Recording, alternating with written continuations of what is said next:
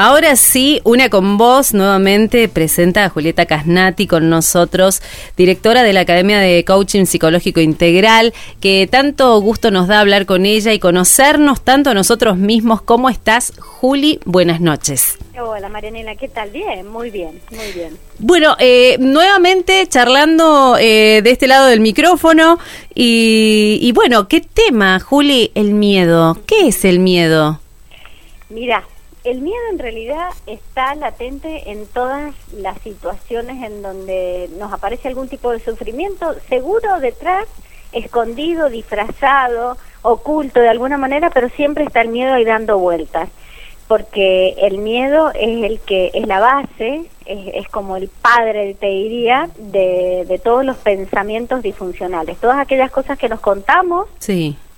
Que nos hacen sufrir, que nos llevan a fracasar, que nos llevan al dolor, que nos llevan a, quedarnos quietos y no avanzar, mm. que nos llevan a no salirnos de nuestra zona de confort, a, no emprender, a, no abrir nuevas posibilidades, a no tener conversaciones, en fin, mira, son infinitas eh, las posibilidades que se abren o que se cierran, mejor dicho, cada vez que aparece el, miedo. Nos va coartando, ¿no? exactamente, es como, en realidad, no tenemos que hablar del miedo como si fuera una cosa externa a nosotros que no tiene nada que ver, ¿no? en realidad el miedo es creado por nosotros mismos. Cierto. En sí mismo no tiene ninguna, ninguna entidad, pero nosotros lo creamos a partir de los pensamientos que vamos teniendo y las cosas que nos vamos diciendo, y entonces eso va generando. Vos sabés que cada vez que nosotros hablamos de de emociones, como en este caso el miedo particularmente, siempre a mí me gusta decir que las emociones no son ni buenas ni malas. Cierto, lo decís. Sino que son o funcionales o disfuncionales para nuestra vida. Pero además de eso, siempre hay como una doble cara en las emociones. En este caso que vos me preguntaste específicamente del miedo, eh, hay un miedo que es funcional, que es el miedo que nos ha preservado la vida a lo largo de la historia de la humanidad si no hubiéramos tenido miedo, nos hubieran comido los animales, eh, no nos hubiéramos escondido cuando nos teníamos que esconder. Es decir, que el miedo tiene una parte funcional, es lo más eh, profundo, es la primera emoción que aparece en el ser humano y es la que nos permitió llegar hasta donde estamos. O sea que no hay que tenerle miedo al miedo. Cierto, cierto. y muchas veces lo que hace es eh, alertarnos, eh, ir mostrándonos eh, las cosas que nos faltan, las cosas que todavía no hemos aprendido, que todavía no estamos preparados. Es decir, que en algún punto tiene una parte que nos sirve. El problema es cuando es generado por este por creencias mm, disfuncionales para nuestra vida como que no somos merecedores de algo o como que no somos capaces de algo. Entonces desde esos pensamientos aparece el miedo y el miedo nos paraliza. Y no mm. nos deja avanzar, como dijiste vos recién, no nos deja conseguir lo que queremos.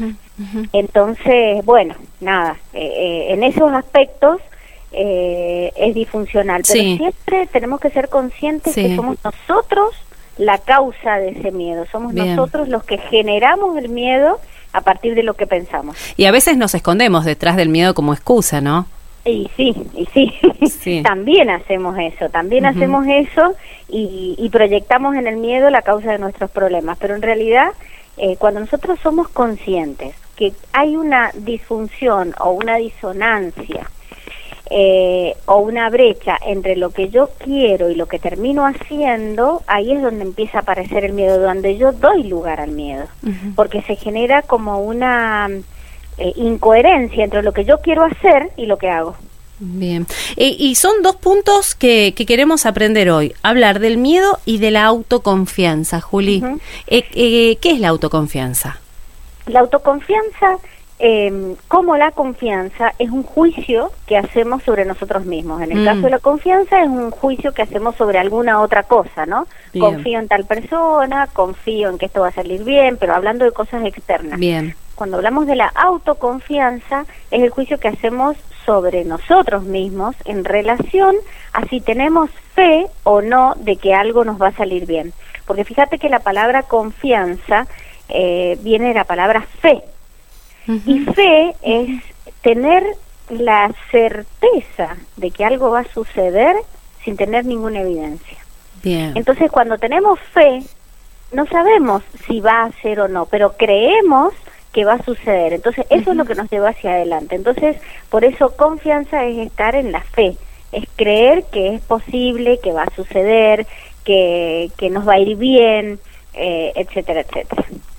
Eh, ¿Qué puntos, eh, miedo, autoconfianza, ¿no? Eh, contradictorios, pero que nos enseñan tanto. Primero, yo pienso que hay gente que tiene o cree que tiene más autoconfianza de la que realmente tiene y, y, el miedo también hay personas que lo toman como excusa para quedarse ahí esperando a ver qué va a pasar, no, no me animo, si me animo, eh, y nos metemos detrás del miedo. Vamos a hacer la primera pausa para dejar esta aclaración acá y continuar ya así, desarrollar el tema. Quédate con nosotros. Hoy charlamos con Julieta Casnati, directora de la Academia de Coaching Psicológico Integral. Tema clave para vos en lo personal, seguramente. Quédate con nosotros, miedo y autoconfianza. Ya volvemos.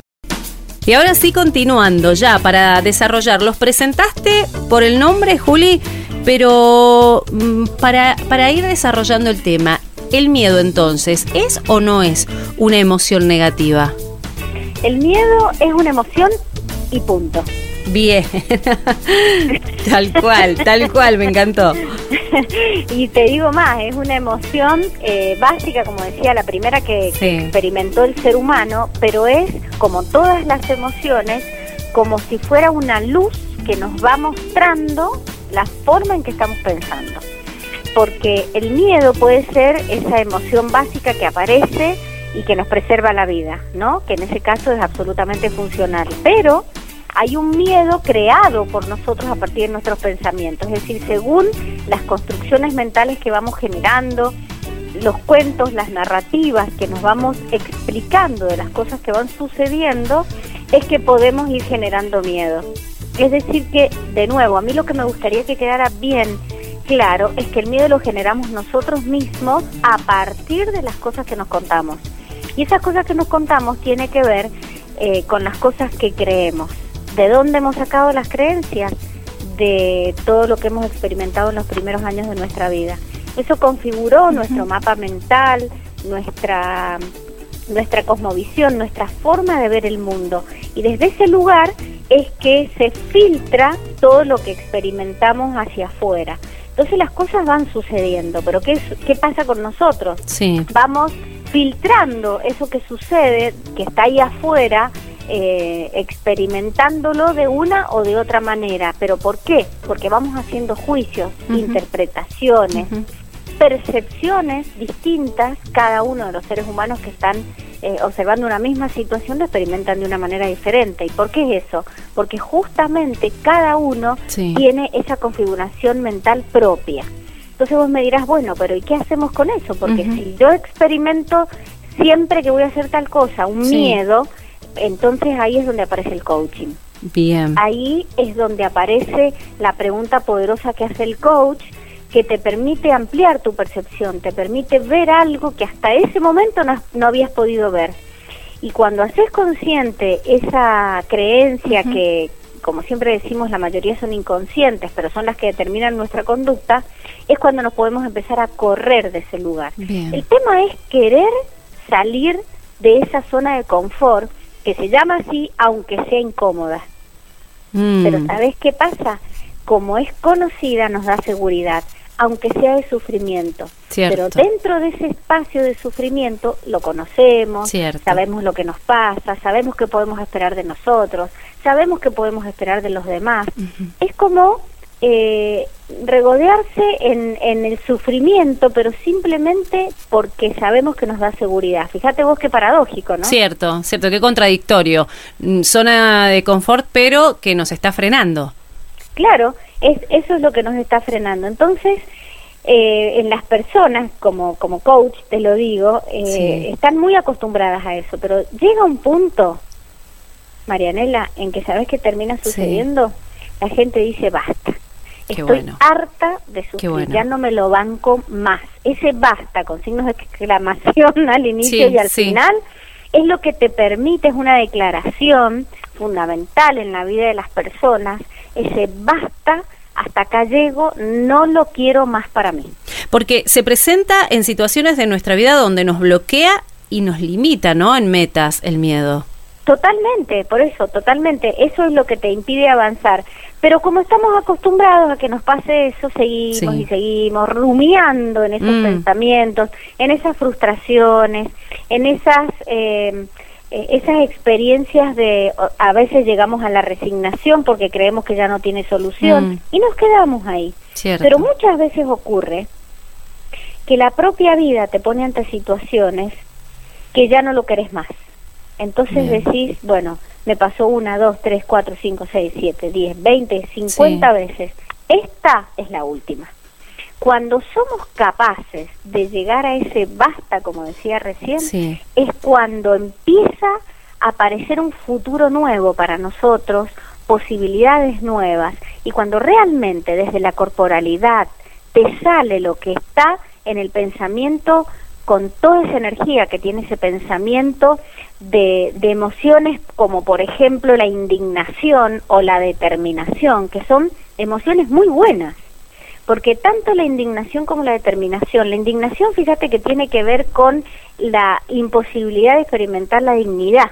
Entonces cuando hay algo que a mí me dice, basta, no voy a soportar que, que sigas avanzando sobre mi vida, no voy a soportar que eh, sigas negándome tal y tal cosa. Es decir, soy yo la que pone ese basta hacia el mundo, hacia una persona, hacia una situación, hacia una pareja, hacia un jefe, hacia un trabajo, hacia lo que sea. Ahí es donde empieza a sucederse algo diferente en nuestra vida. Ahí es donde empieza a aparecer un mundo de posibilidades que ni siquiera se nos había ocurrido. Y la determinación es otra emoción muy bonita que es una emoción que es la que va mezclada del enojo, va mezclada de, de, firmeza, pero todo eso hay que entrenarlo a través del cuerpo. Muchas ah, veces hay muchas personas que de chiquitos no pudieron aprender a decir que no. Mm. Entonces, como no pudieron hacerlo, no tienen conocida en su corporalidad ese basta, ese no, esa voz de firmeza que dice, no lo voy a permitir más. Entonces eso, por eso el coaching te enseña a practicar eso, a, desde el cuerpo empezar a, generar esa, esa firmeza que necesitamos para poder decir, basta, hasta acá llego. Y ahí, cuando somos capaces de hacer eso, es cuando hemos logrado gestionar el miedo, cuando hemos logrado disolverlo y cuando empezamos a creer en nosotros. Cuando empezamos a creer en nosotros es donde empieza a vislumbrarse la autoconfianza. Vamos a dejar acá y vamos a ir a la siguiente pausa porque empiezan a surgir preguntas y no cortaríamos más, Julia, esa es la verdad. Y vamos a hacer la segunda pausa de esta linda charla conociendo el miedo y tantos puntos que quedan ahí pendientes para el próximo bloque para consultarle, preguntarle a Julieta que tan amablemente siempre nos cedes estos minutos. Pausa y regresamos con más de Una con Vos. Y ahora sí, después de los consejos que siempre te dejamos en Una con Vos, seguimos charlando hoy. Miedo, autoconfianza. Y, nos dejabas esto eh, de, del, cómo nos bloquea, cómo nos limita, cómo reaccionamos inclusive con nuestro cuerpo, Juli, y, y las emociones que a veces decimos, no, no es miedo, es desconfianza, pero eh, ¿qué emociones pueden estar vinculadas al miedo? Bueno, eh, en realidad la desconfianza no es una emoción. Bien. La desconfianza es un juicio. Acuérdate que en coaching nosotros siempre hablamos de distinciones lingüísticas. Mientras más seamos capaces de distinguir en el lenguaje, más vamos a poder operar sobre él y gestionar sobre él. Entonces, eh, como te decía, la desconfianza es un juicio. Pero ¿qué emociones van asociadas al miedo?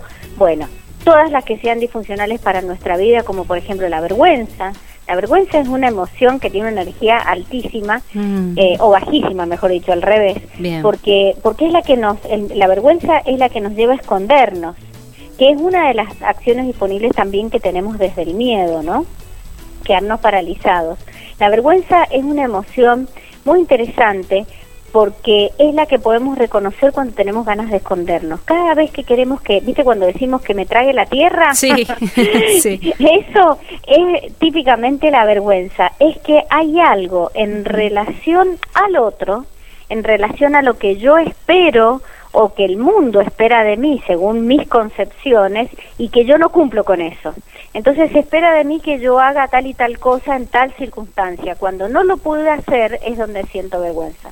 Mm. Por ejemplo, eh, no sé, vas a hablar en público y en lugar de hacerlo de una determinada manera, lo haces de otra. Bueno, entonces te da vergüenza porque no cumpliste con lo que espera el público, por decirte un ejemplo cualquiera. Pero siempre, siempre, eh, como es un juicio, estamos comparando con algo. El tema, ¿sabes qué es lo interesante de esto? Es darnos cuenta que ese estándar con el que yo estoy comparando es mío propio y personal. Entonces, desde ese estándar es que yo voy a comparar y voy a empezar a hacer los juicios sobre mi persona. Entonces, no alcanzo a hacer esto, no soy buena en esto otro. Entonces, lo primero que yo invito a las personas que nos están escuchando es a ver y a observar con qué se están comparando para hacer los juicios que hacen sobre sí mm. mismos. Entonces, si no soy buena en tal cosa, ¿comparado con qué? Qué fuerte, ¿no? Porque por ahí vienen unos análisis internos fuertes. Claro, porque nos ponemos unos estándares tan altos, Cierto. pero tan altos, inalcanzables, que nunca vamos a llegar. Entonces, como nunca vamos a llegar, siempre el juicio es que no somos buenos. Nunca voy a ser buena para esto, nunca me va a mm. salir esto que quiero hacer, nunca voy a hacer esto otro. Ese nunca, que es una generalización tremenda, Cierto. es la que tenemos que empezar a romper. Es la que tenemos que empezar a ver, pero a ver ¿Con qué me estoy comparando para decir que nunca voy a poder hacerlo o que lo estoy haciendo mal? Esta pregunta es tan poderosa en el coaching. ¿Con qué me estoy comparando para decir lo que me digo? Mm. Y cuando logro empezar a romper esos juicios que hago sobre mi propia persona, que sé cuando empiezo a distinguir y aprendo, por eso una de las cosas más maravillosas que hace el coaching es que aprendo desde el punto de vista de lo lingüístico, como te decía recién, a distinguir en el lenguaje. Y desde ese lugar empiezo a comprender por qué siento lo que siento. Y desde ahí puedo empezar a operar, puedo empezar a gestionar sobre mí misma. Bien. Pero para eso tengo que aprenderlo. Por eso es tan importante. Y de paso te digo, mira, estamos este, dentro de muy poco por empezar una nueva corte para formarse como coach profesional. Entonces, eh, estaría bueno para los que quieren empezar a operar en sus vidas, para empezar a gestionar sus miedos, para empezar a crear autoconfianza, para empezar a romper la cantidad de juicios eh, que, están infundados, que generan emociones disfuncionales como el miedo en sus vidas. Aprendan esto, aprendan en cualquier escuela. Yo los invito a la mía porque eh, es maravillosa, porque es la que integra todas las escuelas de más reconocidas de, coaching del mundo, ¿no? Pero, pero realmente esto es lo que hace el coaching, nos enseña a distinguir lo que sucede en la vida, en lugar de vivir así como en una nebulosa, en una niebla que no entiendo lo que me pasa, no sé por qué siento lo que siento. En lugar de eso, empezar a autoobservarme, a crear autoconciencia y desde ahí, desde esas preguntas poderosas que me voy haciendo a mí misma, es que puedo empezar a romper todas esas narrativas disfuncionales que me llevan al miedo. Y, y, ahí es donde se puede empezar a abordar estas ideas limitantes, ¿no? Desde el coaching, desde hacernos estas preguntas que vos recién nos mencionabas.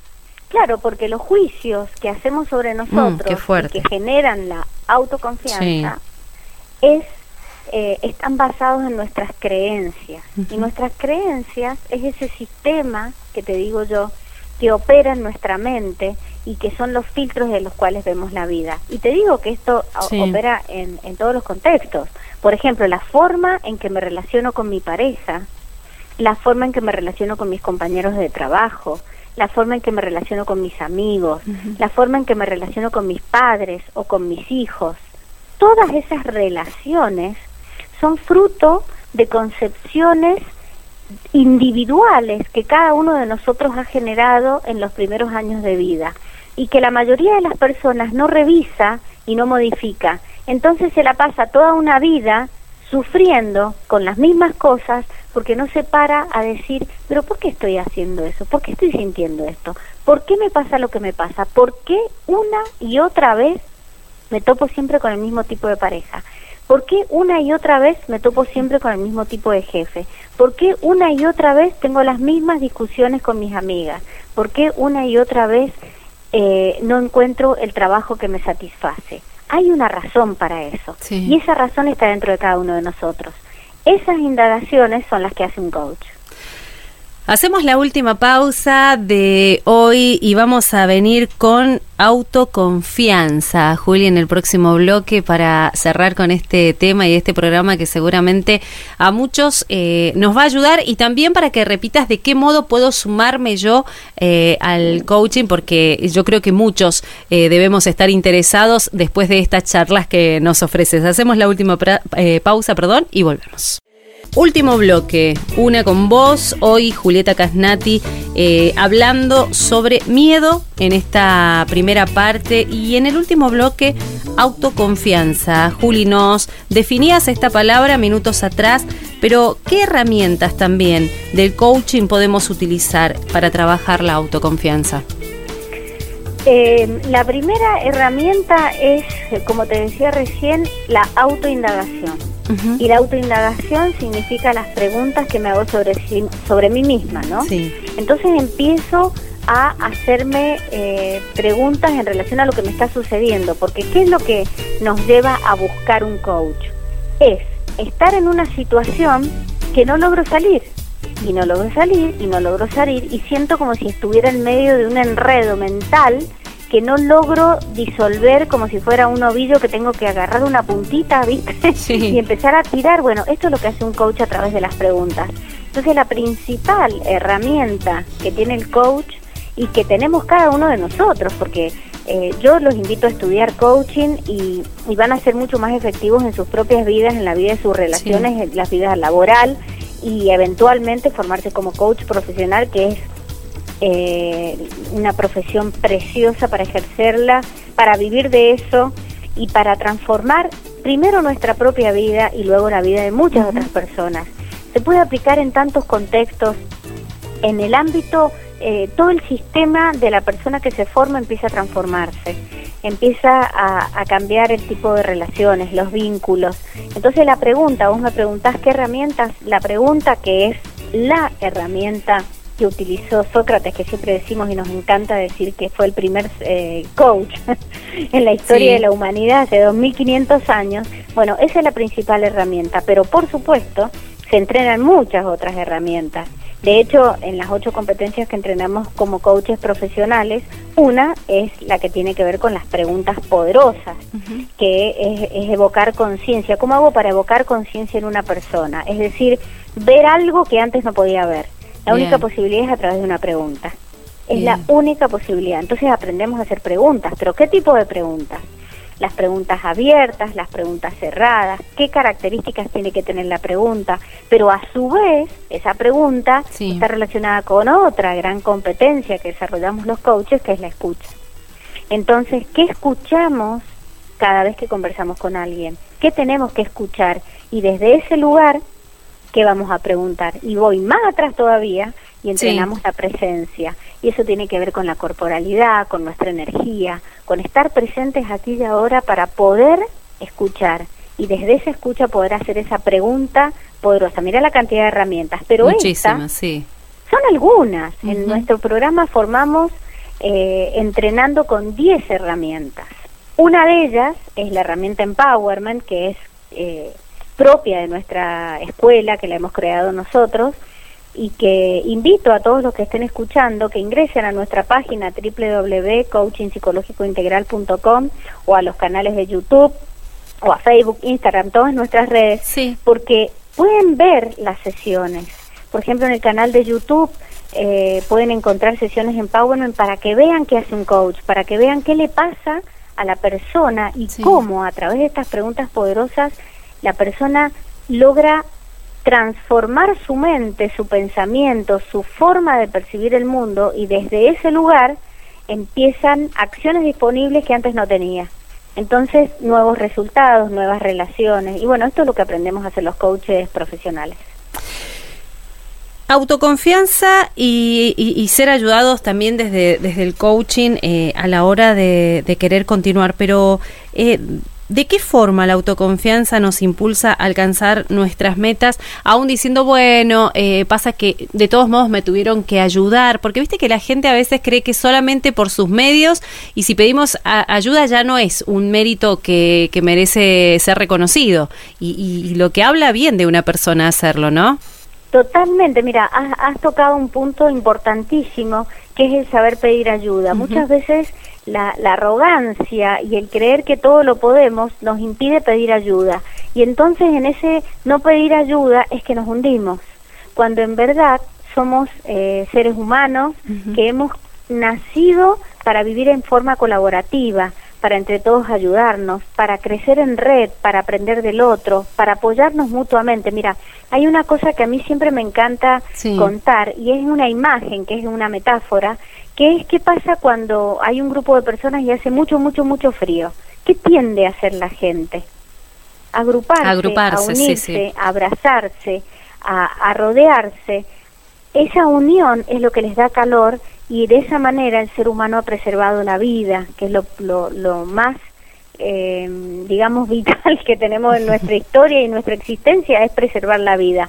Entonces, si sabemos que para poder preservar la vida, dos seres humanos o un grupo de seres humanos, cuando hace frío, se tienen que unir, ¿qué significa? Ese frío es el símbolo de las cosas que nos rodean, es el símbolo de la, de la amenaza, es el símbolo de lo que nos puede matar hablando metafóricamente.